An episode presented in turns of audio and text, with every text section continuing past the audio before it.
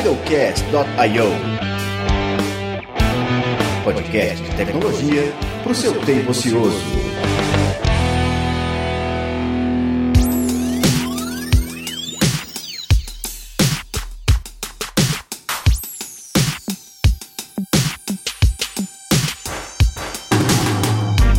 Fala pessoal, beleza? Nesse episódio trouxemos alguns profissionais da área comercial para falar um pouquinho sobre vendas em TI, obviamente. E eles contam um pouquinho sobre estratégias de venda, comportamento do cliente, abordagem, tudo o que você imagina que, que envolve uma venda ou uma aproximação com o cliente porém eu tenho um adendo. Tivemos alguns problemas técnicos em relação ao áudio dos convidados. Eu não queria perder toda a conversa e todo o conteúdo gerado. Então, nesse episódio vamos ter uma qualidade que não é o padrão do podcast, infelizmente um pouco inferior do áudio, mas eu acho que o papo vale muito a pena. E aí, pessoal, vamos lá, mais um episódio aí do Idolcast. Hoje temos várias presenças ilustres. O primeiro deles é o Davi Toledo. Quiser dar um salve aí pra galera galera. Opa, fala aí, pessoal. Boa tarde, bom dia, boa noite. A gente tem também o Diogo. E aí, pessoal. Boa tarde. Beleza? E o Mano Walter. Mano Walter aí, famoso. famoso nada, que isso. Obrigado aí pelo, pelo convite. É sempre legal poder bater um papo com a galera. E, e eu sou o Ederson, desenvolvedor do .NET e host desse podcast também.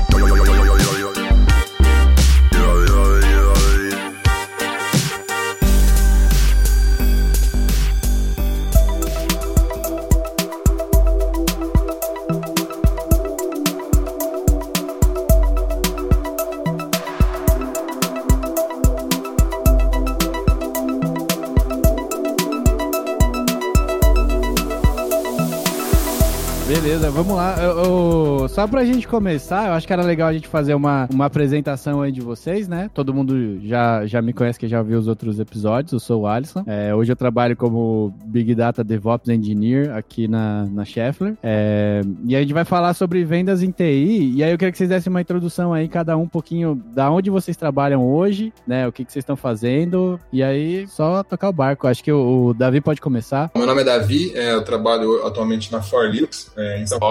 Atuo lá como analista de pré-vendas. É, a Forlinux trabalha é, focado em soluções open source, né? Toda a nossa oferta de serviços da, dessa parte de venda é focado na parte de suporte e implantação né, dessas tecnologias aí nas empresas públicas, estados, é, de, mais diversos setores aí da, do mercado. É, então, como eu estava dizendo, eu trabalho na Evel Cloud. Nós somos uma empresa de nuvem corporativa, né? Está aí há mais de, mais de 20 anos no mercado, oferecendo serviço hospedagem. Há alguns anos a gente pivotou todo o negócio para fornecer somente produtos de, de infraestrutura em nuvem, né? Então a gente trabalha com OpenStack, servidores físicos, né? E eu faço parte do time de novos negócios, né? Da, da Ivel. Sou executivo de novos negócios. Beleza, legal. E aí, o Walter pode se apresentar também? Opa, beleza. É, então, galera, eu hoje trabalho na FS Security. É, mas trabalho como DevOps, né? Analista DevOps, sênior lá, fazendo a parte de, de Kubernetes, né? Com Istio, enfim, trabalhando em cima dos clusters aí da, da, do Google, GCP. O que eu acho legal, né? Acho que a gente pode começar aqui fazendo uma introdução do porquê que vocês escolheram trabalhar com vendas, né? Porque no caso do Davi, que eu me lembro, ele é formado em TI, né? Redes de computadores e tal. E aí, por que que você tá em vendas hoje e não tá numa área técnica, né? Numa área de, de redes? Eu, eu passei, quando eu, eu me graduei na parte de redes, né? Na área de redes, eu fui buscar um, uma pós-graduação e acabei pingando em alguns cursos, né? Comecei, eu queria a parte técnica, fui para a parte de segurança. Aí, por fim, a, a turma não acabou fechando, aí eu migrei para a área de projetos. Falei, vou continuar em projetos. Aí chegou no último semestre do, da turma, né? A turma fazer uma ali, se ia para governança de TI ou para projetos, aí todo mundo decidiu migrar para governança. Porque eu sempre fiquei aquele pé, pô, eu queria trabalhar com a parte de projetos, né? Aí surgiu a oportunidade da Forlins eu trabalhar nessa parte de com a venda dos projetos, né? Mas como eu não sou de fato ali o comercial, o vendedor, eu acabo trabalhando na elaboração do projeto, né? na arquitetura ali que vai ser apresentada para o cliente, nessa defesa de solução. Eu, é, acabei caindo nessa parte de vendas, mas ainda não sendo um, um vendedor de fato, né? Então, para mim era mais mais porque eu queria ter essa visão é, um pouco fora da minha caixa de que eu tinha, onde eu estava aqui em, Mogi, é, Mojimirim, do interior, trabalhava muito focado numa parte só que eu fazia e é, era a oportunidade de eu sair um pouco, né, aí abrir um pouco mais a cabeça para outras coisas que o mercado podia propor, coisas que dava para eu aprender, é, que seria aplicado no, nos projetos, no, nos clientes que estariam recebendo né, a proposta e a arquitetura que a gente tinha elaborado. Eu, pouco antes de eu, de eu entrar na Evel, né, nessa empresa, eu tinha um negócio justamente de operar site, esse negócio faliu, e eu estava procurando emprego. E justamente a Evel, na, na época chamava Revenda, né, a empresa que eu trabalho atualmente, ela estava procurando um vendedor de perfil um pouco mais técnico, algo é, um pouco parecido aí com, com o Davi. É, na época tinha um time de vendedoras lá que não tinha nenhuma base técnica. Eu, como já vinha de um negócio, naquela época eu fazia praticamente tudo, eu tinha um funcionário só, né? Só acaba fazendo praticamente tudo, então adquiri um certo técnico. Era o que a empresa estava procurando, então eu, eu costumo dizer que na verdade, eu sou até um pouco mais técnico do que, do que um vendedor de fato. Acabei caindo de paraquedas ali na, na área comercial, já estou trabalhando com isso há sete anos, né? Mas é, a raiz mesmo também vem da área técnica. Acabou que casou, né? É, útil ao agradável. Eu estava procurando um emprego, e a empresa procurando alguém com esse perfil que eu tinha, né? E acabou casando aí. E aí foi assim que eu caí na, na área comercial. Ah, que legal, tá ótimo. Na questão do Walter, hoje ele não tá mais como vendedor, né? Mas a gente se conhece aí, eu vi no. fez aniversário de amizade lá no Facebook, acho que nove anos já, né, Walter? Cara, é desde o tempo da Loca, né, brother? É, faz, muito tempo. Faz e aí, tempo. por que, que eu convidei ele aqui, né? Que eu acho legal que ele trabalhou um tempo como gerente técnico de contas, né? Na Sun Microsystems. E aí eu acho que era legal você compartilhar com a gente aí também como que é essa experiência de, de cuidar dos clientes e tal, porque qual que foi a ideia que eu tive em trazer todo mundo aqui? Eu acho que como a gente tem o Davi e o Diogo, que são os caras que trazem os clientes para dentro da empresa, né? E aí, ao meu ver, o gerente técnico de contas é o cara que faz o cara continuar na empresa, né? Então os prévios eles trazem e aí o, o, o TAN, ele vai falar assim, cara, agora que eles colocaram o cliente para dentro, eu tenho que manter. É, foi, foi bem isso, né? É bem, é bem desse jeito mesmo. Tipo, essa experiência, né, veio quando eu comecei a trabalhar na, é, na Sun Microsystems, né, já faz, né, faz, faz um bom tempo isso, e eu, na verdade, eu comecei como técnico suporte engineer lá. E depois de dois anos, aí fui convidado para fazer parte da equipe do, dos TANs, né, dos Technical Account Managers. E esse foi um, um trabalho que eu sempre destaco, né?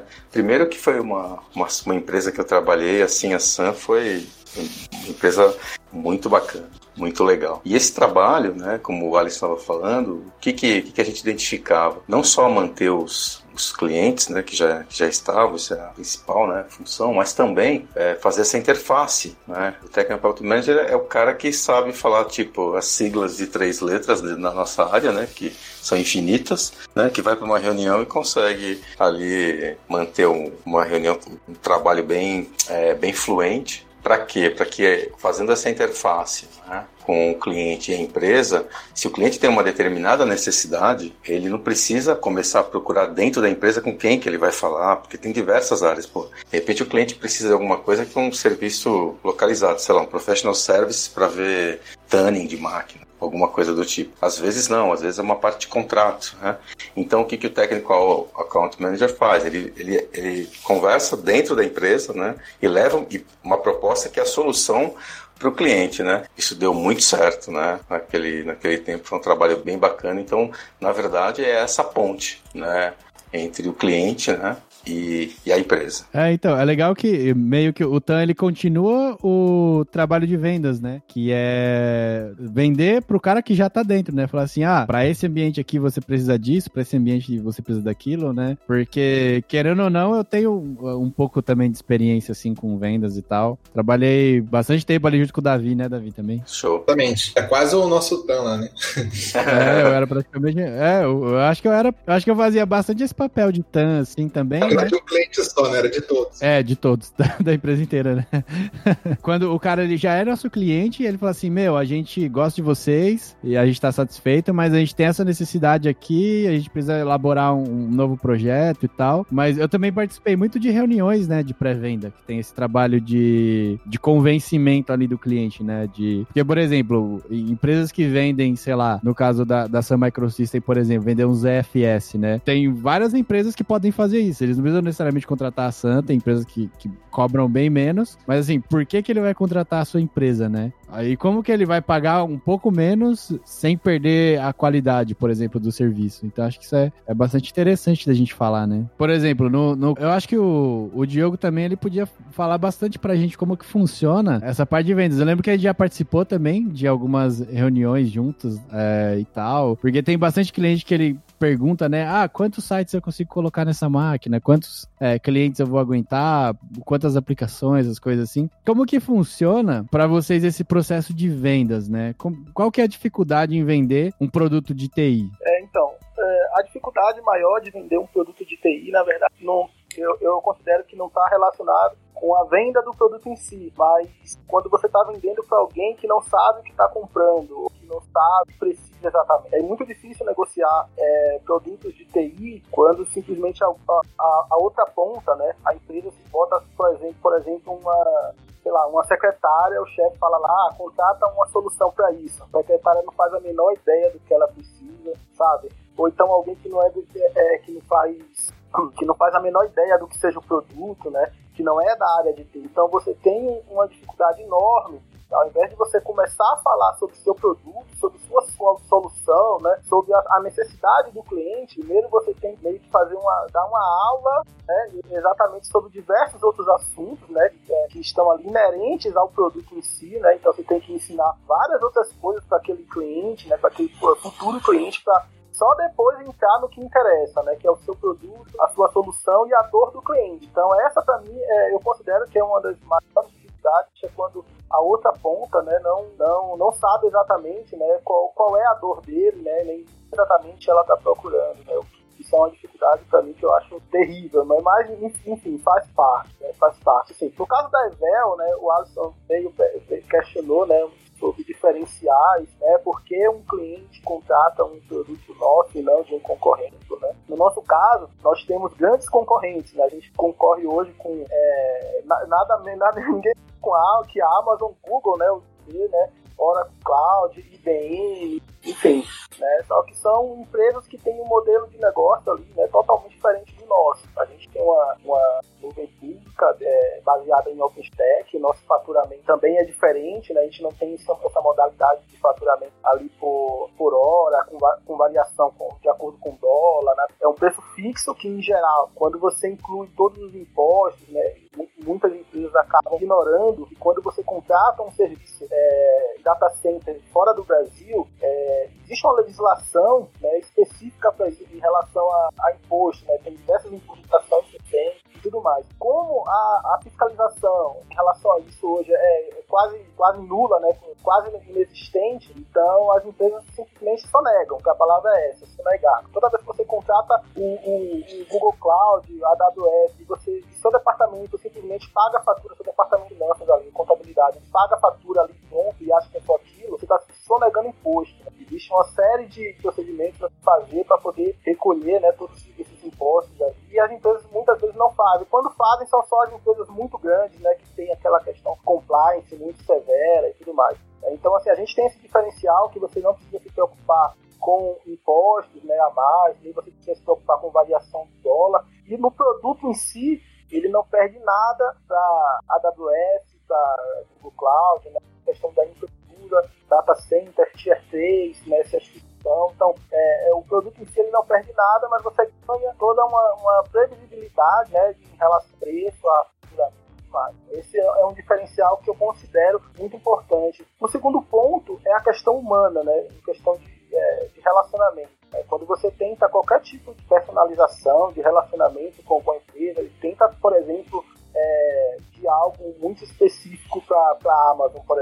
abre lá um chamado, o cara vai rir da sua cara, né?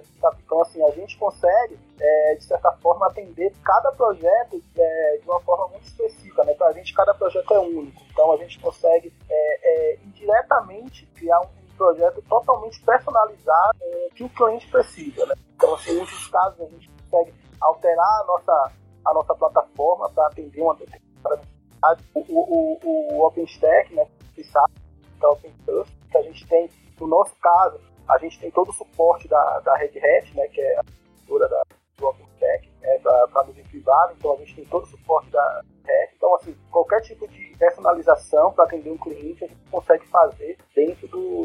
Então, você tem essa questão humana né, de, de, relacionamento que você não tem é, no Tree, né? Amazon, Google, enfim, é, é, é, Azure, você não tem esse tipo de relacionalidade. Você simplesmente é uma caixinha, você escolhe ali o que você quer, você tem ali um cara muito técnico, sabe mexer em tudo, o cara sabe exatamente o que ele quer, então o cara vai lá, vai clicando, vai fazendo,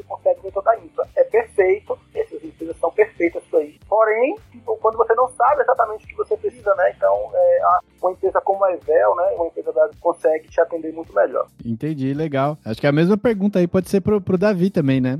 No caso, acho que tem até um agravante aí, né? Porque assim, trabalhando com software open source, né? Que a gente vende é um, uma coisa que já está disponível ali no site para você baixar, instalar, configurar da forma que você precisa, né? Então, as, empresas ainda têm, acho que, um, um, um atrás aí quanto a isso, né? Pelo valor de uma consultoria de implantação, mas se ele está buscando a consultoria para implementar, é porque realmente ele não, não tem uma equipe ali que conheça a, a ferramenta a fundo, né? Para funcionar ela da forma adequada, com boas práticas de segurança, né, as dicas de melhor performance do ambiente. E é, nos últimos, né, sei lá, de um ano para cá, é, muitas empresas estão buscando soluções open source para substituir né, soluções aí que são é, licenciadas né, de mercado mesmo, então, por uma questão de redução de custo, né? Porque acho que o open source hoje está muito forte, né? Acho que pô, existe, é, as ferramentas são muito boas, né? E já tem um, um, tempo no mercado aí que já se mostrou mostrou o seu valor. O pessoal, o que antes eles olhavam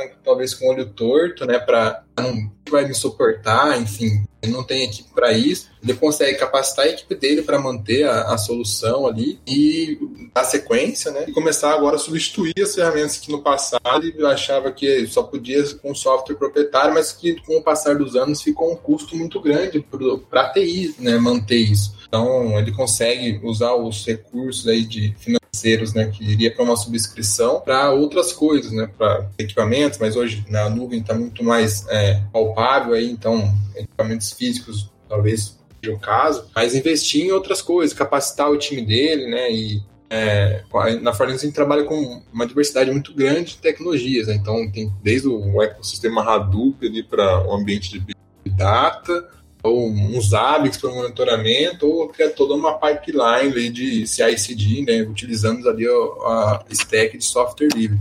E ainda, na, por ser software livre, já, já existe né, um, receio. Quando a gente tem um produto, né, uma caixinha fechada ali, é muito mais fácil a gente ir lá e apresentar né, uma, a solução e, e defender ela ali, porque é seu, né? Você foi lá, customizou, desenvolveu ela como um todo. Então, o software já está na comunidade, né, a gente já conhece, é, quando a gente vai realmente fazer, e o Alisson já participou com a gente, né, fazer essa defesa do, da proposta aí, porque a gente vai colocar os ABICs e o cara não vai instalar, por exemplo, o, o equipamento da CA lá para monitoramento, né? Aí o cara vê que não vai ter tanto ganho assim com o equipamento da CA, não sei que vai ter um suporte 24 por 7, né? Só que vai, acabar pagando por cada dispositivo, né, que está na rede sendo monitorado. Então, dependendo do gestor, né, aí cai também no que o Hugo falou aí, o pessoal saber comprar, né, o que, que estão comprando. É, então, às vezes a gente está trabalhando com um gestor num determinado momento e os projetos acabam levando um certo tempo aí para serem concretizados, né, e efetuados. Não vai executar o projeto, mudou o gestor da área, então aí o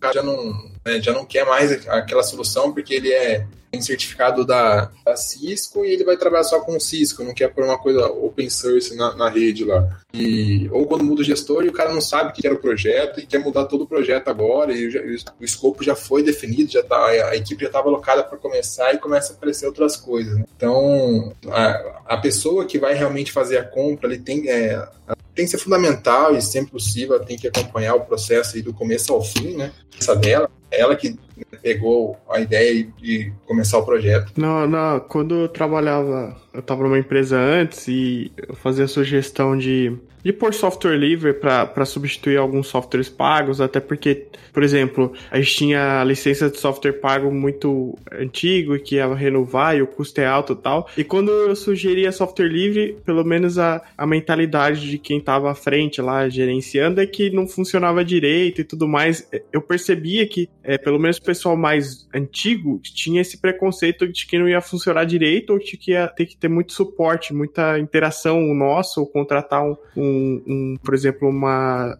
uma equipe para fazer a implantação e isso ia ficar muito mais caro do que simplesmente comprar uma licença de um software e instalar, sabe? É, foi bem difícil convencer, colocar algumas coisas open source. Eu tive, pelo menos eu, e olha que eu era do time interno, não era, não tava nem vendendo. Eu imagino a dificuldade de quem tá vendendo isso aí. Vender, então. E muitas vezes o pessoal vem com essa concepção de é, né, que tem uma solução do mercado e ela faz tudo, né? E ela faz componentes aí que realmente vai entregar uma solução toda. Ele quer encontrar a mesma solução numa versão open source, né? E muitas vezes não tem, né? mas para que você consegue ah, agregar várias ferramentas open source e trazer o mesmo resultado, né? Ou até melhor, que aquela solução que você pagava para ter, você tem em algumas soluções separadas, né? Mas você tem o mesmo resultado e muitas vezes até melhor. E você tem todo um apoio da comunidade que está desenvolvendo novas, novas features lá. É, muitos projetos open source, né? Possuem apoio de empresas grandes, né? Como o, a gente falar, por exemplo, do Ovirt da vida, que é um virtualizador, tem um apoio da Red Hat por trás.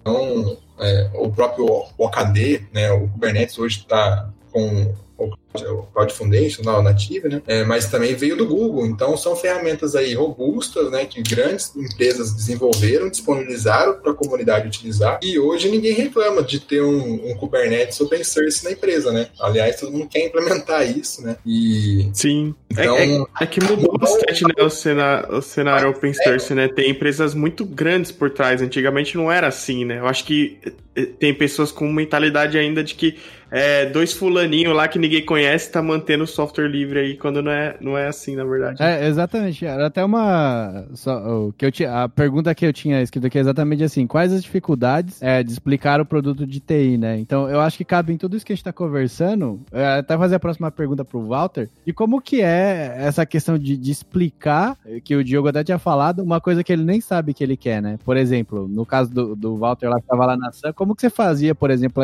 para explicar para um cara que já tinha, sei lá, um NAS da EMC para trocar para o GFS da Sun, o ZFS, quer dizer. É, tinha, além de outros, além de outros é, histórias e tal, tinha alguma concorrência, mas assim, naquela, pelo menos naquele momento, né, como a galera está descrevendo hoje, que tinha o open source e tal, que você precisava é, ver isso. Por quê? Porque a Sun já tinha uma, uma gama de produtos e, a, e quem que competia com a Sun naquele momento? É, grandes, grande, grandes empresas, sim, tinha a IBM, entendeu? O que fazia esse diferencial, né, é, do trabalho do, do, do Era, por exemplo, quando você ia nessa uma reunião né, e você identificava para ele uma solução com, na conversa com ele, né, uma solução que ele nem imaginava precisar e que eu falava assim, poxa, mas tem um, tem um jeito de se fazer isso aqui, né? Vamos, vamos, vamos alinhar, vamos vamos contatar as diversas áreas dentro da, da SAM para poder te ajudar. Né? Esse sim era um, é um grande diferencial, né? Assim, não obstante, né, é, tinha tinha o lance também de você atuar é, numa emergência, né? O que, como, como eu, eu a, é, a, gente trabalhava com as grandes, né, com as grandes contas, uns top accounts aí. E aí o que acontecia? É, se ele tivesse um problema, né, ele ia acionar você a qualquer hora, né? Não importa. E, e, a gente também acionava quem necessário, né? Qualquer engenheiro que fosse necessário do Brasil ou de qualquer outra parte, né? Pudesse ajudar a resolver determinado problema. Então, naquele momento, o foco era esse. Não era nem tanto o lance do tipo do convencimento de, de produto, porque o pessoal gostava das, entendeu? Já ficava trabalhando com, com a ação durante muito tempo. Né? É, hoje a coisa, eu acho que hoje, se eu fosse um, então hoje, é, eu acho que ah, o primeiro ponto, olha, esse que você perguntou, como é que como é que a gente poderia fazer isso? É primeiro conhecer conhecer muito do, do produto, né? Hoje não adianta muito pegar, por exemplo, e conhecer é, alguma coisa do, do produto e tentar explicar para o cliente, porque hoje o cliente também estuda estuda muito, né? Ele também sabe o que ele quer. Ok, alguns podem ter ser que não, né? Mas muitos dos clientes hoje eles também estudam, têm um corpo técnico forte, né? Então eu teria um, hoje, sei lá, hoje eu teria um foco um pouco um pouco diferente. Primeiro, em estudar o produto e segundo, a gente precisa sair um pouco, eu acho, também desse desse tipo de paradigma de assim, vamos oferecer um produto para resolver o teu problema, ou então fornecer uma solução para você de monitoração. Acho que a gente precisa sair um pouco disso, é, e aí eu vou começar a falar de uma, de uma outra coisa que depois a gente pode detalhar melhor, que é a parte né, das análises de hoje, né? Que nós podemos fazer das análises preditivas, né? A parte, então acho que eu já começaria a pensar, oferecer alguma coisa, não para resolver um problema do cara hoje, mas para que ele pudesse prever quando fosse acontecer, entendeu? Eu olharia um pouco mais à frente. Né?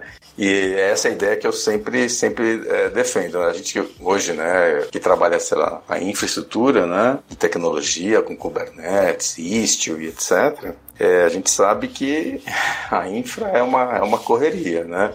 Então, se nós tivermos, assim, uma, uma se a gente puder fazer uma abordagem preditiva, é, a gente vai estar muitos passos na frente. A gente vai poder, acho que, desenvolver um trabalho com muito mais é, confiança e tranquilidade. É, assim, que eu, eu percebo que existe uma diferença muito grande, né, em você vender um software como serviço e vender infraestrutura como, né, porque no software como serviço, como o, o, o Davi falou mais, é, pouco antes, né? Você tem ali um, uma ferramenta que você desenvolveu, você conhece muito bem, né? Você sabe exatamente como funciona, você sabe como vender. E muitas vezes você oferece de uma forma que o cliente ele nem sabe que ele precisa da, da, da carga, né? Ele nem sabe que ele, que ele tem aquela dor, então você, é, ele, você mostra uma solução para ele falar, nossa, isso faz total sentido para mim. Agora, quando você vende infraestrutura, né, como serviço, né, por exemplo, você não chega para um cara hoje, você bate, o cara tem lá sei lá, é, 50 servidores na Amazon, aí você bate na porta dele, né, assim, né, no sentido figurado, né, faz uma apresentação, mostra lá, eu mostro lá meu OpenStack, tipo assim, aí convence o cara a simplesmente cancelar os, os 50 servidores dele da Amazon para migrar para minha plataforma, né? O, o, só o trabalho que o cara vai ter de migração, né? Muitas vezes é uma empresa que não tem a questão de custo, né? Como, como eu falei anteriormente, meu custo é menor, mas muitas vezes o custo não é uma dor do cliente. Né? Você, o cara fala assim, daí que a Amazon Eu vou continuar aqui, tô tudo na Amazon, entendeu? Então, assim, é, tem essa dificuldade quando você trabalha com infraestrutura como você pode ter o melhor serviço do mundo, né? Você pode ter o melhor vendedor do mundo, é muito difícil você simplesmente convencer o cara a, a migrar tudo simplesmente porque você quer que ele migre. É, é, um trabalho muito grande migrar toda uma, uma infraestrutura, né? Envolve diversos departamentos, né? Envolve, envolve ali diversas coisas. Já no, no, no software, não. Tem muitas vezes a gente, é, um exemplo clássico, né? A gente usa aqui na empresa o Pipe Drive, né, é, CRM, né, para poder acompanhar, monitorar as vendas e tudo mais. E, tipo, ontem meu gestor acordou com a vontade de cancelar o Pipe Drive. Aí, ontem mesmo, ele, acordou com a vontade de cancelar o Pipe Drive. À noite, ele já convocou a gente para uma reunião, era de 8 horas mais ou menos. Ele aí, galera, que vocês podem, ter tão livre aí, então, a partir de segunda a gente já vai iniciar com a Plumes aqui e tal. A gente, como assim? Ele, não, vamos mudar porque tem uns melhores e tal, vai me atender melhor. Já tô fazendo a migração aqui rapidão, os caras estão me ajudando. A partir de segunda segunda já é esse novo. Então, tipo assim, é tudo muito fácil, sabe? Muito, é, é muito mais simples de você vender. O cara da Plume simplesmente mostrou um, um, algumas funções que o Pipe não tem, né? No, no, no, no, CRM da Plumes ele tem. O cara mostrou algumas funções ali, meu gestor mostrou como a migração seria simples e, tipo, tá lá, tá vendido ali, fechou a venda. Em um dia o cara já resolveu, já migrou. Então eu queria, assim, é, só é, salientar esse que dentro de, de vendas de TI, né? Que é o, o o tema desse, dessa conversa, né, é que existe diversos é, é, microsetores ali de vendas de TI, né? Você vender, você vender hardware é uma coisa, você vender infraestrutura como serviço é uma coisa, você vender software como serviço já é outra coisa totalmente diferente. Então, outsourcing. É, essa, é, exatamente, open source, né? Não, outsourcing, né? Que é alugar a pessoa para uma outra empresa, né? Ah, sim, exata, exatamente. Tipo body shop, né? É, body shop. É, só, verdade. É, você tem uma série de, de. Quando você vende um software licenciado, né? Enfim, tem o caso aí do, do Davi, que, né, que, é, que trabalha mais fazendo implementação, né? Então, assim, você tem uma série de, de, de micro é, é segmentos ali de, TI que acaba mudando totalmente a forma que você faz de uma venda de um jeito ou de outro. A gente, por exemplo, hoje, assim, 90% de nossa, de nossa venda hoje aqui, né, é reativa né? Ou seja, não é, não é a gente que vai atrás do cliente, é o cliente que vem atrás da gente. Claro que a gente né, tem toda a estratégia ali de, de, de atração, né? É, é, tem a questão do inbound marketing, né? É, as palavras-chave lá o pessoal do marketing faz, no Google e tudo mais. Só que a gente não consegue, e, e a Evel já contratou especialista de, marketing, de máquina de venda, né? Nesse conceito de para poder fazer venda ativa. A Evel, há uns dois anos atrás, contratou ali especialista, contratou empresa para poder implementar a máquina de venda aqui, contratou funcionário, fez tipo assim, foi, foi, nas minhas contas, foram pelo menos umas três tentativas de fazer essa implementação de venda ativa, mas para o nosso segmento não funciona. Pelo menos a gente nunca tentou, alguns concorrentes que a gente conversa não tentou, é, não conseguiu, né? Tentaram, não conseguiram né, fazer essa venda ativa de simplesmente mostrar a nossa infra, o cara, pô, bacana, vou migrar hoje. Tipo, não existe, entendeu? É, não, não tem chance mesmo. É o cara que já tá com problema, seja na qualquer outro fornecedor, ou então o cara que precisa reduzir custos, sabe? Alguma coisa assim, o cara já tem uma dor definida, aí ele procura uma solução e acaba encontrando a gente, né? Eu imagino, porque assim, a, essa parte de infra ela é muito complicada até. Porque assim, eu imagino por que, que eles, vai, eles vão com uma dor específica, porque eles já estão apanhando no top que, que, que todo mundo obviamente vai, entendeu? Porque assim, migrar infra é muito complicado porque pode parar a operação de uma empresa inteira, né? Em coisa crítica e tudo mais, e o cara prefere pagar mais caro do que correr algum risco, né? De repente. A não ser que seja, que nem você falou, diminuir custo seja o objetivo do cara. Aí ele vai mesmo, né? Mas geralmente não é. É, então, pois é, exatamente.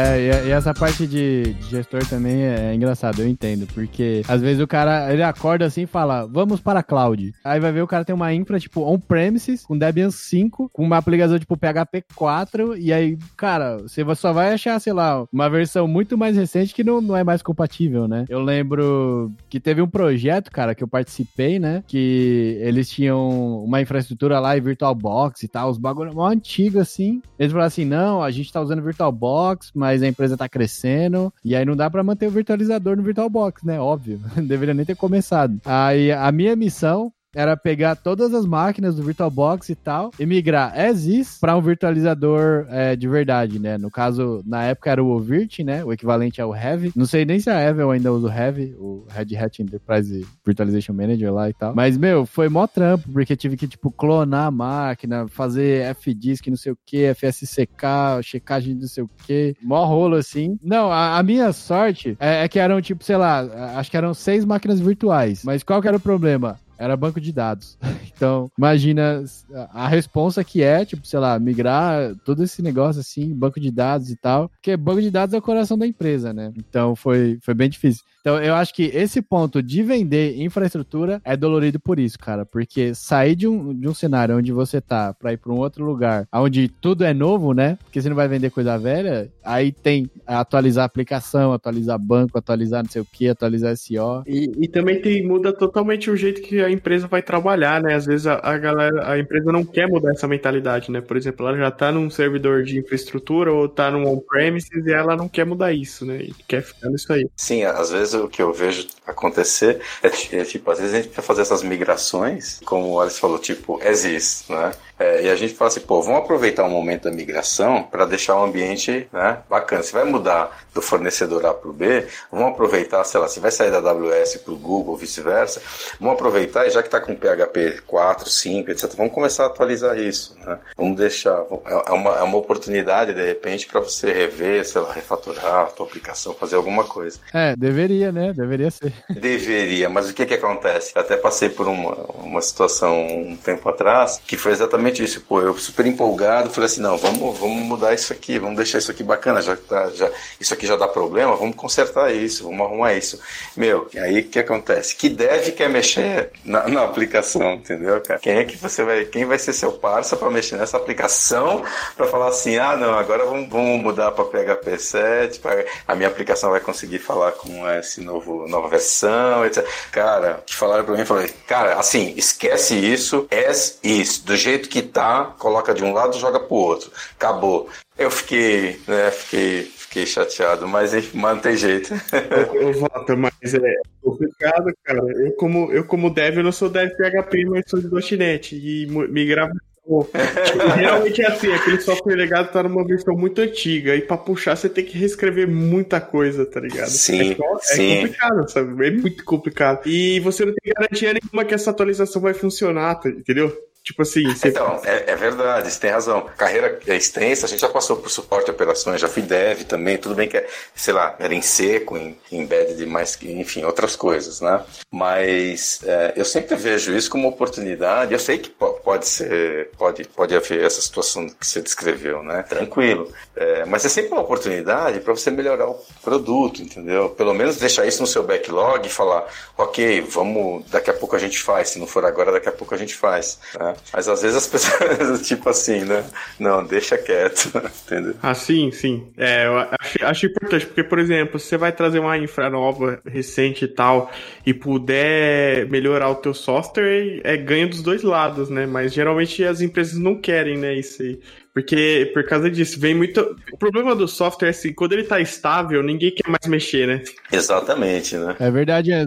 Então, mas nessa questão de vendas, eu, eu acho que muitas vezes o próprio time de TI da empresa para quem você quer vender, ele boicota a venda. Porque eu, eu, já vi muita coisa disso aí, de tipo, sei lá, ah, vamos, sei lá, vender um MongoDB para essa empresa aqui, porque tem toda a parte de sharding, a gente vai fazer queries mais legais, vai aceitar, tipo, qualquer formato de documento, não tem é, esquema e tal. E aí o próprio time, sei lá, de DBA da empresa fala assim, não, porque a gente usa esse Kelly Server aqui há 50 anos e aí a gente não vai mudar porque atende. SQL Server também tem coluna do tipo JSON. E aí, e como que, que funciona assim para vocês negociar nesses casos, né? Por exemplo, pegar no caso do Diogo lá. O cara tá lá na Amazon, tá todos os bagulho lá, aí acontece, pelo menos da minha experiência, eu lembro que sempre acontece de você ter que falar com o técnico, né? Falar assim: "Ah, fala com esse cara aqui que ele cuida desse bagulho aqui" e aí ele consegue te dar uma luz do que que tá rodando e qual que vai ser o desafio, né? Não sei se ainda vende esse serviço, né? Mas na época que o Diogo, eu e o Diogo trabalhava junto, eu ficava de madrugada e aí eu tinha que pegar, por exemplo, os caras da empresa A e migrar para a empresa B, né? No caso a Evel, no tempo lá, via CPN, então tinha backup, e aí tinha a versão de PHP, e aí tinha todas essas coisas assim, né? Como que, que tá isso hoje?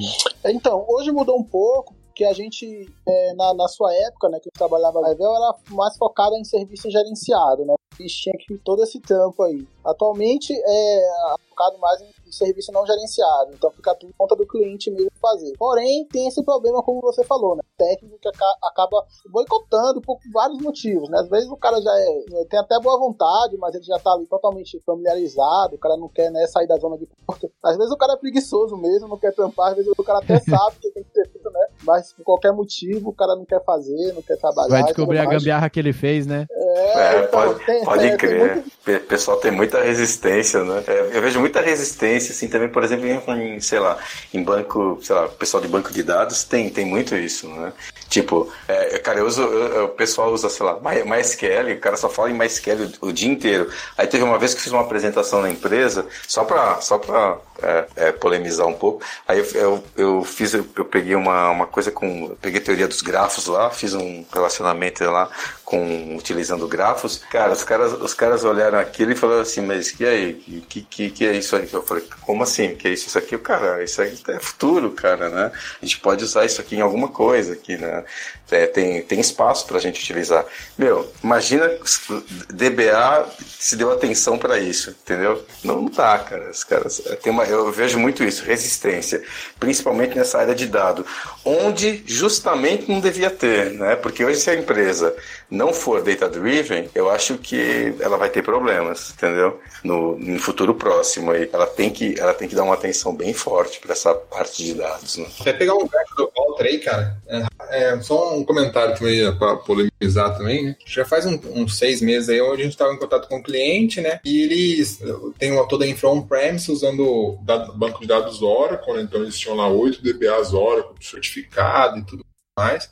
E o gerente da área lá falou: a gente vai começar a usar a nuvem, né? E pra, gente, pra ser mais flexível pra gente, é mais fácil a gente utilizar um banco de dados open source que tem lá, pode usar com serviço, né? E aí chamou a gente para do Postgres, né? Que é um do. É, tem, uma certa, tem uma compatibilidade legal com o Oracle, né? Tem, né? Não, tem, não tem um esforço muito grande aí em o pessoal migrar ou tá utilizando e aprender também a estrutura. Então, só que é, ele falou, cara, só que eu preciso que vocês venham aqui, façam uma apresentação falando tudo que o Postgres tem, comparar ele com o Oracle, porque o pessoal aqui acha que se eles começarem a usar o Postgres agora é um retrocesso de carreira. Então, toda a equipe de DBA deles já estava com uma resistência muito grande em ir atrás de um produto novo, né?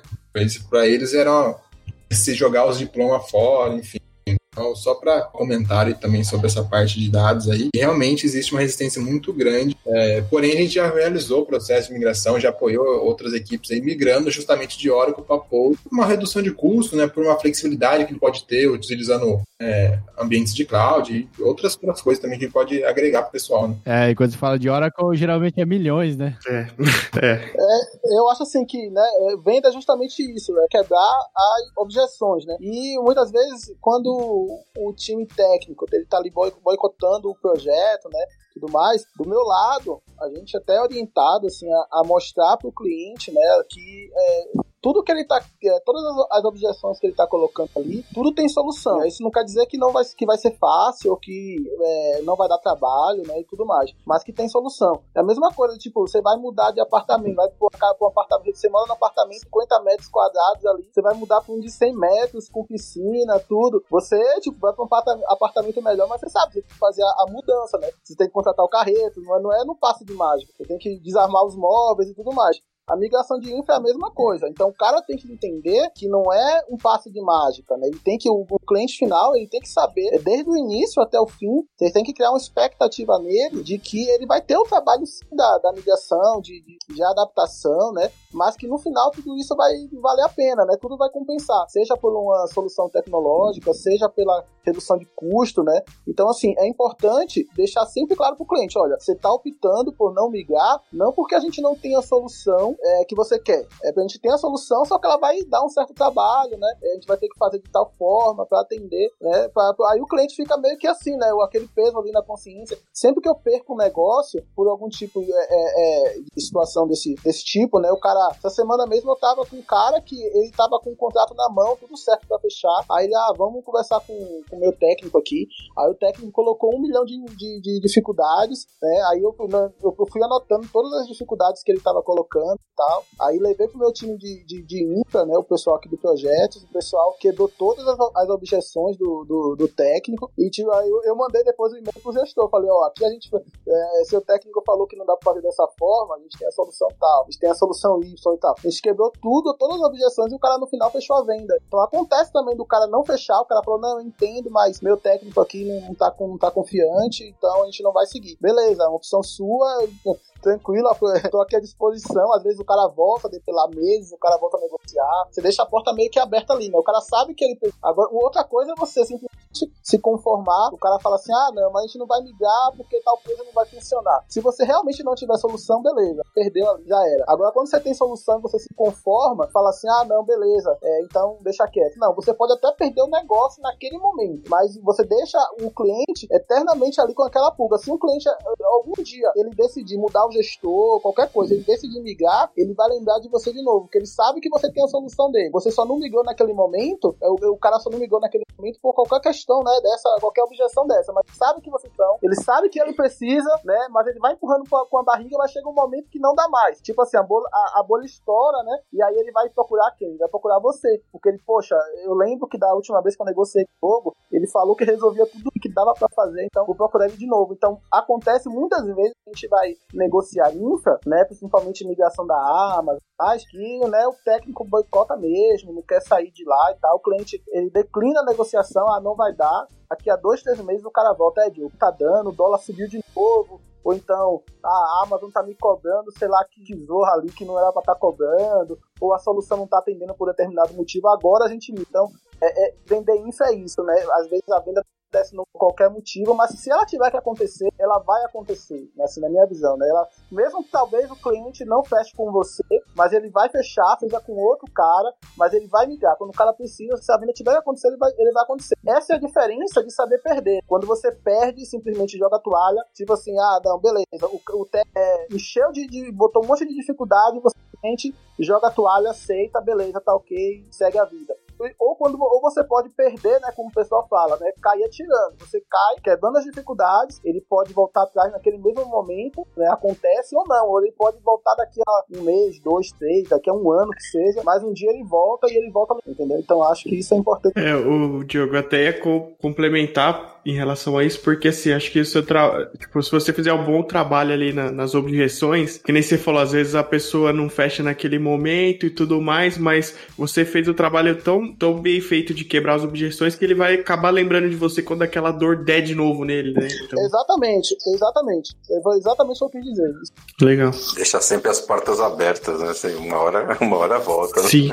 Eu, que, eu queria é, perguntar um pouquinho para vocês na questão de estratégias de vendas, se isso depende por exemplo, você tem uma solução, seja lá ela o que for, se é software ou hardware, se vocês focam em mostrar funcionalidade ou se vocês fazem seu, sua lição de casa antes e saber é, que tipo de, de valor que você pode agregar para o teu cliente ali. Queria saber se, se vocês fazem uma mistura dessa de, de estratégia ou, ou, geralmente foca em mostrar funcionalidade e, ou, e não valor, sabe? É, assim, no meu caso, como eu, como eu falei, né, como a gente faz venda muito mais venda reativa, então a gente escuta muito mais o cliente do que fala. Né? Então a gente acaba entendendo toda a dor do cliente primeiro, a gente não fica apresentando todas as funcionalidades. Né? Ah, tem casos muito específicos que a gente faz isso, né? A gente pega ali, abre o OpenStack, faz uma apresentação ali da, da ferramenta, o que ela faz. Só que tem muita coisa que não faz sentido pro cliente. Vai só perder tempo, perder o tempo dele, entendeu? não vai fazer sentido nenhum. Então a gente tenta ser é, é, o quanto mais assertivo possível. Então, se, se eu sei que a dor do cliente é, é uma dor X, então eu vou mostrar na, minha ferramenta, vou mostrar na minha solução, até mesmo na, na, na empresa em si, às vezes, às vezes está relacionada à solução, está relacionada ao meu modelo de negócio. Então,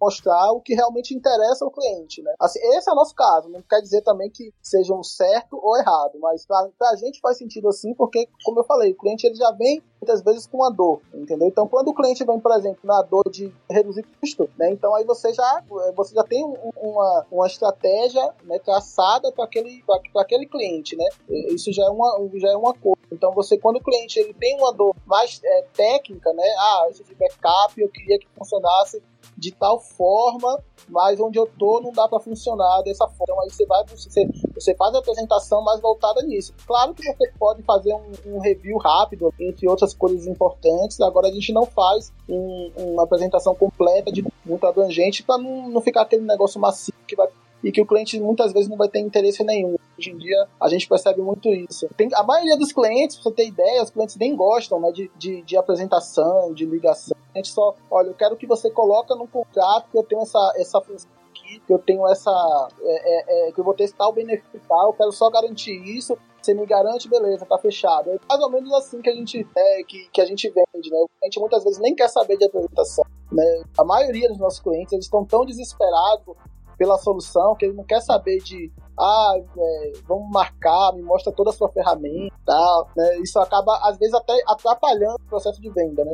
No nosso caso aqui. Aí, voltando ao exemplo do caso do meu, do meu chefe, que mudou o, o, o, software lá de vendas, né, o Drive, o, ele ficou maravilhado pela apresentação que o vendedor fez. O vendedor fez uma apresentação completa, mostrou tudo. Ele, é o João, o Alisson, ele me contou: caramba, o cara mostrou, tem isso, tem aquilo. O cara ficou total. Ele, ele disse que ficou uma hora na reunião, o cara só mostrou a atenção. Aí ele ficou. Pra ele fez sentido, pra gente, quando a gente vende o nosso produto, já não faz, né? Então, por isso que eu digo que cada caso é um caso. Né? É, tem que, ter o, tem que ter o feeling do momento da venda, né? Também, porque, é. por exemplo, assim, eu participei de contratação de alguns softwares internos e, por exemplo, a gente ia cotar com alguns softwares que tinha no mercado.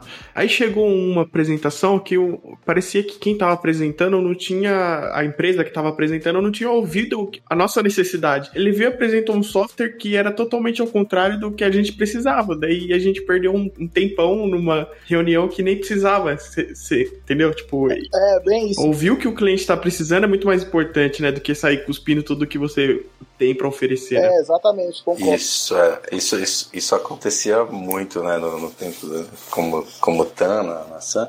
Isso acontecia, a gente, a gente aprendia que era muito mais, fazia muito mais sentido saber ouvir e ver o que, que o cliente de fato precisava, né, para depois levar, fazer uma, ou levar alguém técnico para fazer alguma apresentação mais específica, né, mas em primeiro, segundo e terceiro lugar, é saber ouvir, saber ouvir, saber ouvir, isso é fundamental. Eu até compartilho o sentimento aí também, companheiros, principalmente do Diogo também, porque a Forlins trabalha, trabalha também é, praticamente 100% de forma reativa também, né? não tem uma, um marketing ativo ali, a gente ativas, é, então a gente sempre recebe muito, né? Então a gente recebe leads, então ele já tem uma, realmente uma necessidade. E como a gente fala, é, é, um software livre, né? Que a gente acaba ofertando, muitas vezes as empresas já começaram a fazer uma POC, já experimentaram, né, já sentiram um pouco do que é a solução, mas sabem que, é, mas entendem, né, que eles chegaram num certo ponto que eles não conseguem mais evoluir, né, ou testaram num, num pequeno, uma pequena parte do ambiente ali funcionou, né, colocou em,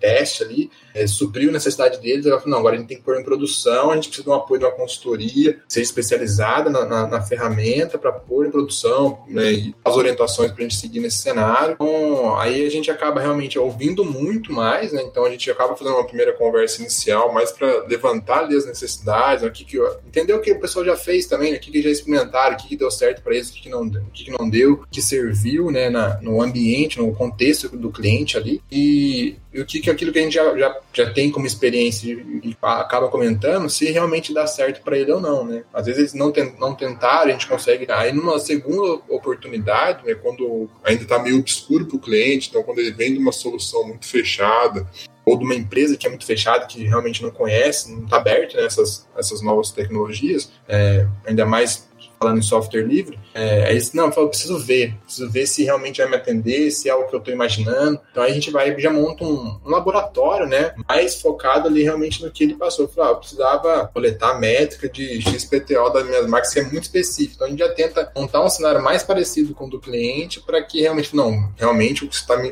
está coletando ali é o que eu preciso. Pode ser que colete mais mil coisas, mas essas outras mil coisas para ele não é importante. Ele quer ver a, meia dúzia de coisas que vai ter em gráfico de pizza lá, e, enfim. Ele vai ver e falar, isso aqui é o que eu preciso ver todo dia. Aí ele né, fica feliz aí e às vezes acaba contratando. Às vezes acaba usando uma outra solução também, mas a gente já, pelo menos na Forneza, a gente tenta é, fazer essa primeira conversa, entender esse cenário e ouvir muito, ouvir mais. E quando o cliente fala, cara, preciso ver, preciso passar isso para a equipe, validar, aí a gente monta um laboratório, faz uma demonstração do que é a ferramenta, mas realmente não no contexto inteiro do que, é, do que a ferramenta pode entregar, mas do que ele quer realmente ver, para ver se, ele vai, se aquilo que ele quer vai atender, né?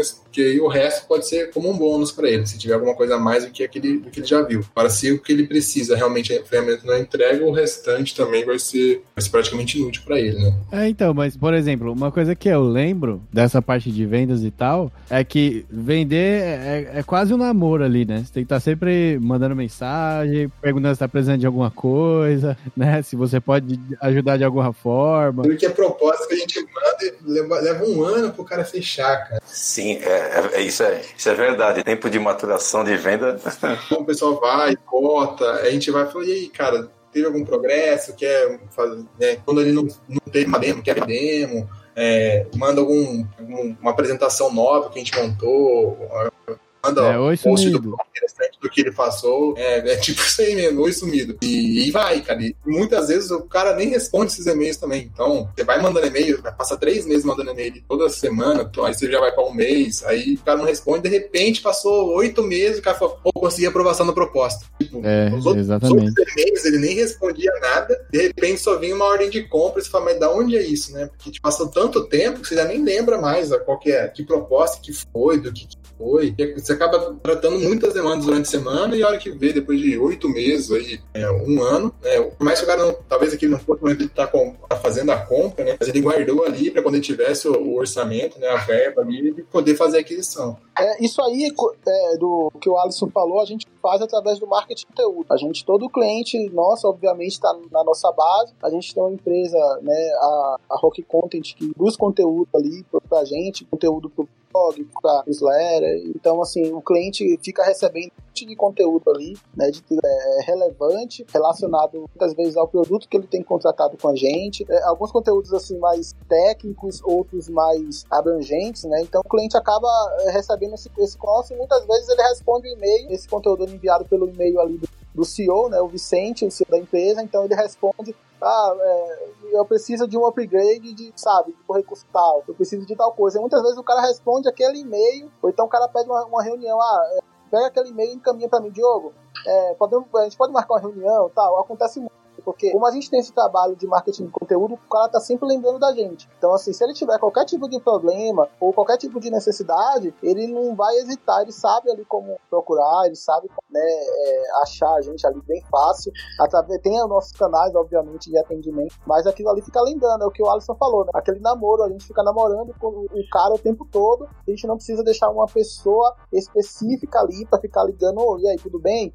Muitas vezes o cara nem atende, então o cara já atende meio assustado, né? A gente tenta isso, a, a, é, fazer isso às vezes, mas tipo assim, o cara pensa, putz, a Rebel tá me ligando. Tem muito cliente que eu tenho, como eu tô na empresa há muito tempo, então tem, tem cliente que a gente tem um relacionamento muito bom, o cara já vira amigo. O cara, quando eu ligo pro cara, o cara já fala, bicho, Diogo, deu alguma merda aí que aconteceu. O cara já fica meio assustado, assim, né? Pô, você tá me ligando, tem alguma coisa meio errada, né? Eu falo, não, cara, só, só pra entender se tá tudo bem, precisando de alguma coisa. O cara, não, não, se tiver precisando, eu te procuro. Viu isso de muitos clientes. Então, a gente hoje prefere não fazer esse contato direto através de telefone, né, nada mais. A gente faz esse contato meio que né, é, é, é um, pouco, um pouco mais indireto, né, que através do mundo, e ali se ele precisar, ele sinaliza o que a gente chama ali de levantada de mão, ele levanta a mão e a gente vai atrás, né, é, é, para entender o que, é que ele está precisando, seja serviço novo, está com problema técnico, enfim bem, bem tranquilo. É que eu acho que vocês, é, vocês já vocês têm como clientes, né? E já e, sim, eles estão aí com a infraestrutura com vocês. Como a gente trabalha normalmente no escopo fechado, a gente executa o trabalho e também encerra. Mas quando a proposta está para ser aprovada, aí é onde a gente acaba tendo maior contato é, e vai enviando também os e-mails com um post de blog para ser relacionado ao tema do cara, para ver que a gente está ativo também, né?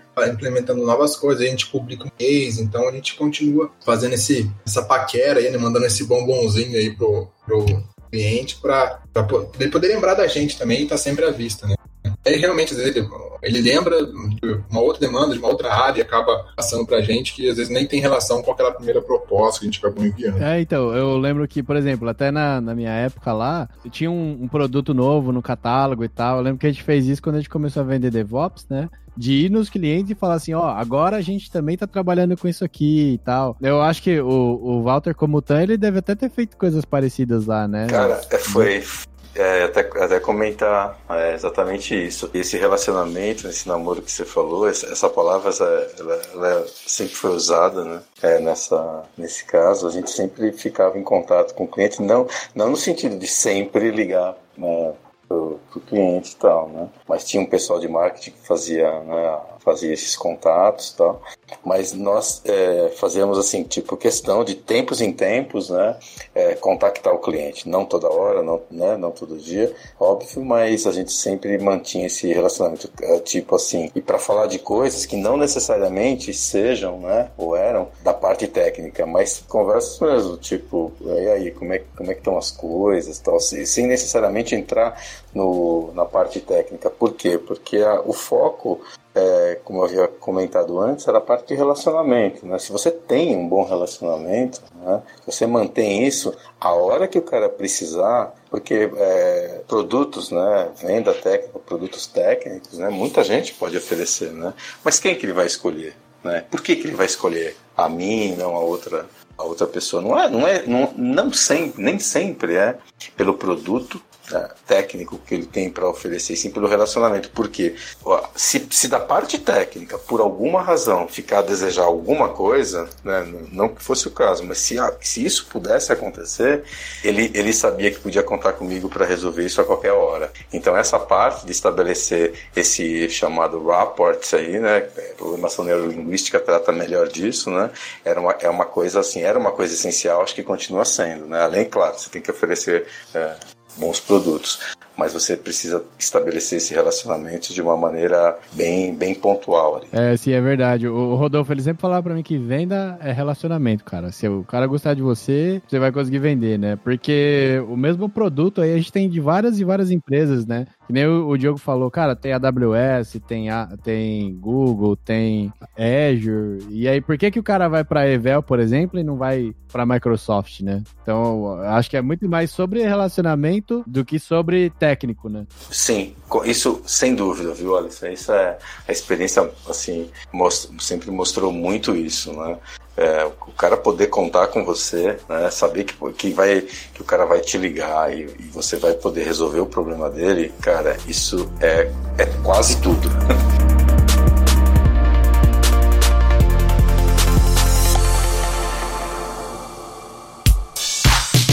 Beleza, legal. E aí tem, tinha uma outra pergunta aqui que eu tinha escrito, que é o quão importante para vocês na hora da venda é ter um apoio da área técnica, né? De, por exemplo, trazer algum técnico da área de operações, da área de banco de dados, sei lá, da área de cloud, de DevOps, qualquer coisa, para apoiar vocês nessa, nessa parte de vendas. Já teve casos, por exemplo, que vocês que um cara, por exemplo, não fechou uma venda porque não tinha um técnico disponível ou sei lá, porque o técnico era ruim, algo do tipo? É uma só complementando a pergunta dele um pouquinho, é assim, o quão a área de vendas é dependente do, do, do apoio técnico. Eu queria saber também se, por exemplo, acontece a maioria das vendas não precisa.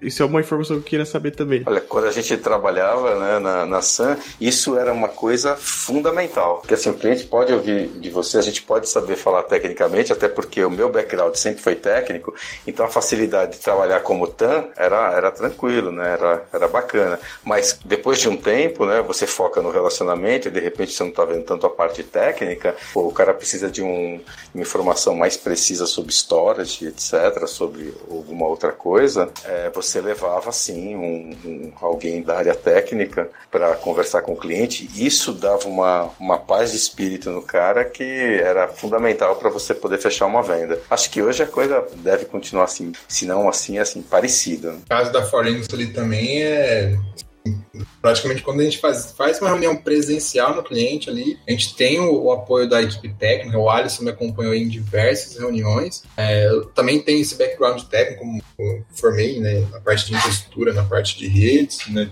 continuei estudando na área, é, mas eu não sou especialista né, daquela tecnologia para defender ela ali com os dentes. Falar, eu sei que ela faz XPTO de coisa, mas aí o cara fala, mas se eu conseguir fazer uma, é, uma trigger, tá, né, né, eu conseguir inserir o dado lá não sei na onde do Hadoop, eu já não sei, né, eu tenho ali a, a certa limitação. Então, é, pô, a gente vai fazer uma tecnologia específica, então vou lá, né, chamava o Alisson, né, Provavelmente tinha mais alguém que era da ferramenta, o Alisson era mais gerente, né? Então ele estava por dentro do, dos projetos que estavam entrando, que a gente estava negociando, para estar tá no, no, horizonte dele também, que aquela, aquele cliente podia entrar para a gente, né? Tá, ter esse contato também. Hoje é o, é o, William que faz isso com a gente, e a gente sempre tem o técnico, que acaba sendo realmente fundamental ali no processo, porque como a gente está fazendo esse primeiro contato, é uma coisa que o Rodolfo, que é o diretor da Fundação, também, também diz, né? É, quando você tem essa conversa, você tem que ter o máximo de informação e tirar do, do cliente, porque pode ser que você não tenha a oportunidade de ter uma segunda conversa com ele. Então, a gente já ia né, com o apoio técnico, o apoio comercial, para defender né, a nossa a solução, né, o que a gente iria propor, é, falar das nossas capacidades que a gente tinha e conhecimento com a ferramenta para que ele se, o cliente se seguro né, em seguir com aquela tecnologia e com o apoio técnico da Forlinks para provisionar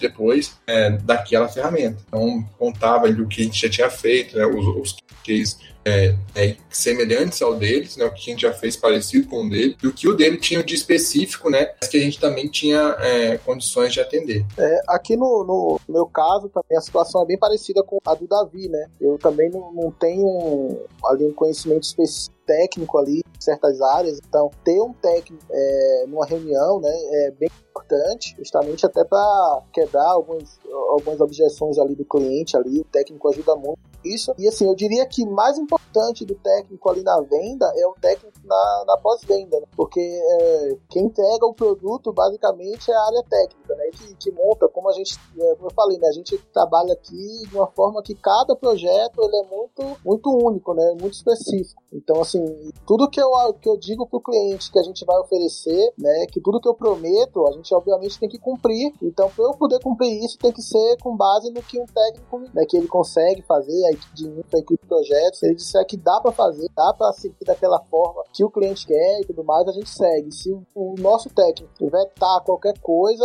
não, não acontece. Não dá para prometer algo que o meu técnico ali por trás não, não tá totalmente seguro de fazer, né? Aí, isso que eu digo que o, a, o técnico na, na venda, ele, ele é muito importante para a venda, só que ele é imprescindível ali para pós-venda. Não tem como você fazer uma pós-venda ali sem um técnico que saiba exatamente o que você vendeu e que saiba exatamente é, como ele vai entregar, né? A equipe técnica, como ela vai entregar tudo aquilo ali que foi vendido. Então, por isso que venda sem, sem técnico, acho que não tem como rolar, não. Tem que venda no é, cara, né?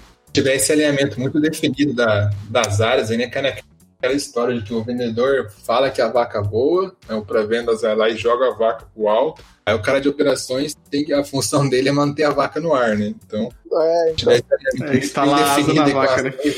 É, muito bem definido entre as áreas, acho que assim, a proposta sai torta, a implementação não é o que o cara agrega, e esse cliente provavelmente não vai voltar depois, né? É verdade. A, a, acontece aquele famoso caso, né? Do cara entrar, fica um mês e sai. E aí já era, né? Aí o cara não volta nunca mais. Eu já, já vi bastante. Acho que em todas as empresas que eu trabalhei, eu já, já vi isso acontecer, né? De às vezes prometer uma coisa pro cara e aí quando o cara vem ou não é assim ou tipo sei lá às vezes o cara tava sem paciência de resolver alguma coisa que deu errado porque as coisas podem dar errado né é uma software house então um RP que eles vendiam e muitas vezes é, não tinha né, esse elemento técnico, era o, o, vendedor que ia de porta em porta apresentar o software, mas não tinha um cara técnico ali para falar da, da, aplicação. Então ele prometia vários recursos que a aplicação tinha, mas que estava no, no background para você evoluir tipo, daqui a um ano. E aí o cara comprou o software justamente por aquele recurso. E aí chegou e falou, não, isso aí ainda está em desenvolvimento. Aí o, tipo, o cara no, na semana seguinte ele já cancelava, porque tipo, como é que você me vende um negócio que não vai me atender agora? Preciso usar agora, né? Tem um ano para esperar o planejamento de vocês aí para estar tá utilizando. Vou abrir a loja amanhã e preciso do, do recurso para funcionar a loja tinha muita divergência que era vendido, que era entregue. Até um tempo atrás, pelo menos lá, lá na empresa, na época do, do Alisson, por exemplo, é, comercial e técnico era, era tipo água e, e, óleo, né? Não misturava de jeito nenhum. E, inclusive foi uma surpresa até que a gente, eu, eu e o Alisson, a gente ficou amigo, porque era totalmente, era como se fosse outra empresa, né? Até trabalhava, é, trabalhava até em andares separados, né? Tipo assim, um trabalhava no décimo andar, né? O comercial, e o técnico era no quinto andar. Então era tipo água e óleo, assim, não se misturava, os caras quase que não se falavam, parecia que tinha era inimigo mortal, né? Isso há um tempo atrás. A galera não gostava, né, do, do é, A galera não gostava, eu acho que toda empresa, assim, né, tem... É, é ou tem ou já teve algum tipo de situação como essa, né? Hoje em dia o negócio é muito mais fluido, porque todo o, projeto ali é todo, tudo muito integrado, né? Então, assim, a equipe de projetos, ela participa muito da, da questão da venda, né? O vendedor também, ele não pode simplesmente vender um produto e dane se tá vendido e acabou. Ele, o vendedor, ele é responsável pelo que ele vendeu e ele também é responsável ali pelo que será entregue, né? Então ele tem que honrar com tudo que é feito, tudo que é prometido. Então quando você faz essa integração ali entre equipe técnica né, equipe de infra e equipe comercial, marketing, acaba que o negócio flui muito melhor, né? Agora, quando é esse, esse negócio muito separado, ah, cada um faz sua parte aqui, vou fazer do seu jeito, cada um faz o seu e pronto, aí a chance de dar ruim é muito grande. Não dá pra, não dá pra funcionar. Com, com certeza, por causa que, tipo, a integração é, é, é fundamental, mas é, tem o lance das respostas hoje precisarem ser respostas rápidas, né? Você não pode é, falar, não, depois eu vou ver, depois eu falo com tal área. Não, essas áreas precisam estar integradas, por quê? Porque exige uma resposta rápida. Hoje tá, é bem assim. É, exatamente. É, ali na Falinx eu vejo muito que eu, fa é, eu fico nessa função de fazer o meio de campo entre ali a área técnica, né, que, que era o Alisson no passado, e a área, e a área comercial, justamente para não deixar o não, não vai subir, né? E tra trazer a, a as necessidades que os clientes têm, levantar esses pontos para que a área técnica consiga se discutir e chegar num, numa definição de escopo, né, a ser proposta para o cliente e poder defender isso depois. É, então, o, Aí, quando eu, eu vejo... até me chegava lá, eu tenho uma demanda de OpenStack aqui, o pessoal xingava e mandava embora, né? É, aí é complicado, né? Você falava, mano, não quero, não quero vender o Paystack não, é verdade. Mas, assim, hoje eu vejo, pelo menos, já deu aí uns 10 anos aí de TI, né? Mas eu acho que todas as empresas, em geral, elas têm essa dificuldade, assim, de integrar todas as áreas, né? Porque quando é uma empresa pequena, eu acho que é mais fácil, porque todo mundo senta ali na mesma sala e tal. Mas, por exemplo, a empresa que eu trabalho hoje tem tipo 100 mil funcionários, né? Então, imagina. Gente, eu, pelo menos, não faço ideia do que o marketing da empresa faz, né? Eu trabalho na área de dados lá, mas é, é, é muito importante, porque às vezes a galera ali de TI acha que eles são a parte mais importante da empresa, às vezes o Vendas acha que eles são a parte mais importante da empresa, às vezes o marketing se acha mais importante, às vezes o RH se acha mais importante, e na verdade todo mundo é importante igual, né? Exatamente. Sem, sem é, dúvida, com certeza. Concordo. É isso aí. Se tiver essa energia ali, a roda não gira. É, pra mim sempre foi muito claro, cara. Porque, meu, se, se o marketing não faz a propaganda, se o vendas não traz o cliente e se o TI não entrega, não tem empresa. Então, é, todo mundo ali tem, tem a mesma importância.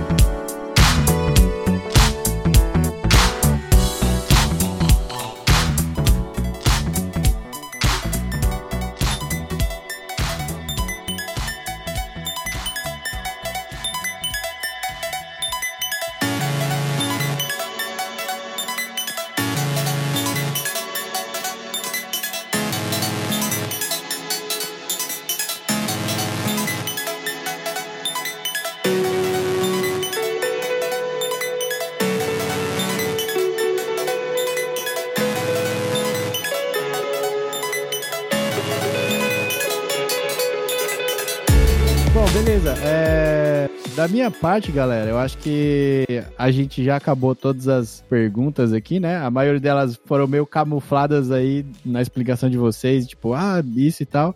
Deu, o assunto rendeu bastante aí. Primeira coisa é agradecer a participação de todo mundo. Achei que ficou muito legal a conversa, muito legal ouvir a parte de vendas aí, como que vocês fazem, como que é a vendas hoje, se mudou, bastante coisa se não mudou. E é isso aí, cara. Achei que ficou muito legal e quando a gente tiver a oportunidade de trazer todo mundo de novo, vamos fazer de novo. Olha, eu agradeço a oportunidade de vocês aí pelo convite, né? Participar né, desse podcast com vocês aí, com os colegas também aí da, da área, né? Bom, eu que também quero agradecer aí o convite, tá? Muito honrado aí pelo, quando o Alisson me, me chamou para participar. É, acho que o papo foi bem bacana, né? Parece que nunca tinha participado assim, um podcast, a primeira vez, então me perdoem pelo, por qualquer erro. E valeu aí, estou à disposição sempre que darem e considere já aceito aí todos os convites que houver. ok, Vou deixar. Aqui também, só, só agradecer aí ao, ao, convite pelo podcast. É um prazerzaço conversar com essa galera, prazer conversar com o Alisson novamente depois de um tempo aí. E sempre que precisar, só, só, chamar, só chamar a gente pra gente bater um, bater um papo. Pra mim é isso aí, tô sempre aprendendo com essa galera mais nova aí. Pra mim é sempre, é sempre bacana, sempre legal. Valeu mesmo. Valeu. Eu queria agradecer vocês, muito obrigado por aceitarem o convite e falar um pouco pra gente. É muito bacana, pelo menos para mim que sou muito da área técnica, ouvir esse outro panorama, entender um pouquinho mais sobre vendas e tudo mais, é, porque todo mundo é, é, aspira algum dia a inventar alguma coisa e vender, certo? Então eu acho que isso vai servir para esse tipo de, de, pessoa também, que tá querendo se aprimorar mais em relações e em vender e, e aprender a se posicionar como, como uma pessoa que é, tá oferecendo valor, algum software ou algum serviço para um cliente, né? Eu acho que as dicas foram bem legais. É, muito obrigado por, pelo tempo de vocês aí e até o próximo episódio, galera. Valeu, galera. Valeu. Go.